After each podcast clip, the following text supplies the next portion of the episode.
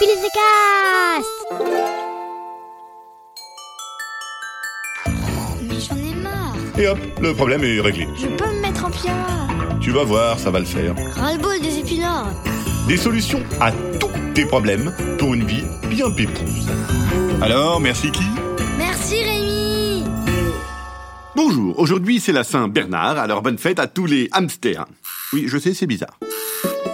Chère poditrice, chers poditeurs, aujourd'hui nous allons régler le problème suivant. Je dois construire une bibliothèque dans le salon et j'ai pas du tout envie. Alors pour commencer, voici la première solution. Il suffit donc de... de- Waouh, waouh, eh mais, eh, ah Attends, attendez, Euh, attends, non. Rémi, Oh, ouais, wow, wow, wow, wow, wow, wow, ah, oh, ah, oh, eh Rémi, ça va? Mais non, oh, mais, ah, Rémi, eh, eh, bon, oh, lo, lo, lo, lo, lo, lo. Rémi. Non, mais oui, non, mais non, oui, non, mais oui, Bon, attendez, Rémi. je viens de me rendre compte que c'est carrément bientôt Noël. Ah bah ouf, c'est c'est pas grave alors. Si, c'est super grave.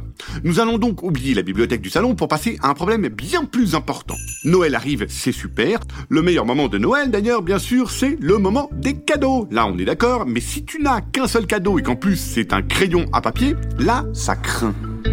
Alors moi, je sais pourquoi tu n'as eu qu'un crayon à papier pour Noël, c'est parce que le Père Noël a des espions dans chaque famille.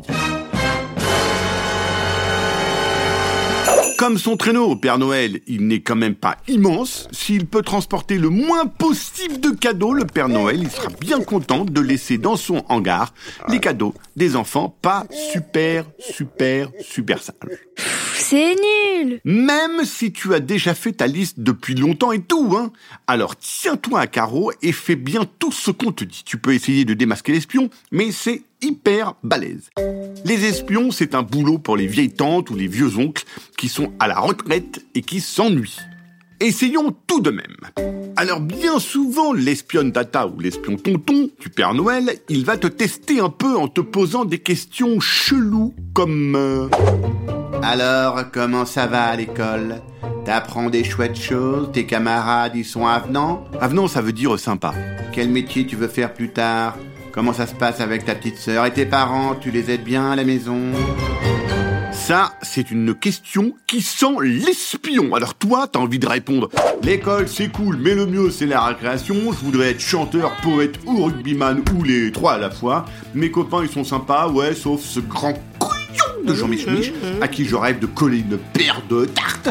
Ma petite sœur, je la mettrai volontiers à la poste dans un paquet direction l'Antarctique. Et quand papa me demande de vider la vaisselle, moi, je fais semblant de pas avoir entendu. Mais il vaut mieux répondre à la tata espionne ou au tonton espion. L'école, c'est ma passion. Je n'aime que les maths, la géométrie et le groupe nominal. Je profite de la récré pour apprendre la table de mille. Quand je serai grand, je serai président d'un pays. Les copains, c'est bien, hein, mais je préfère passer mon temps à relire mon manuel de maths. Ma petite sœur est un ange, je l'adore, je m'occupe d'elle sans arrêt. Et mes parents n'ont pas besoin de faire les tâches ménagères parce que c'est moi qui fais tout. Entouré de tata et de tonton espion, sois bien vigilant.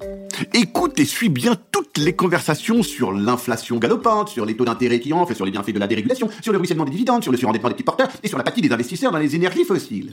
Et fais semblant de t'intéresser, participe à la conversation, agite-toi, argumente. Tiens, je te file quelques remarques à apprendre par cœur et à glisser dans la conversation des espionnes tata ou des espions tonton.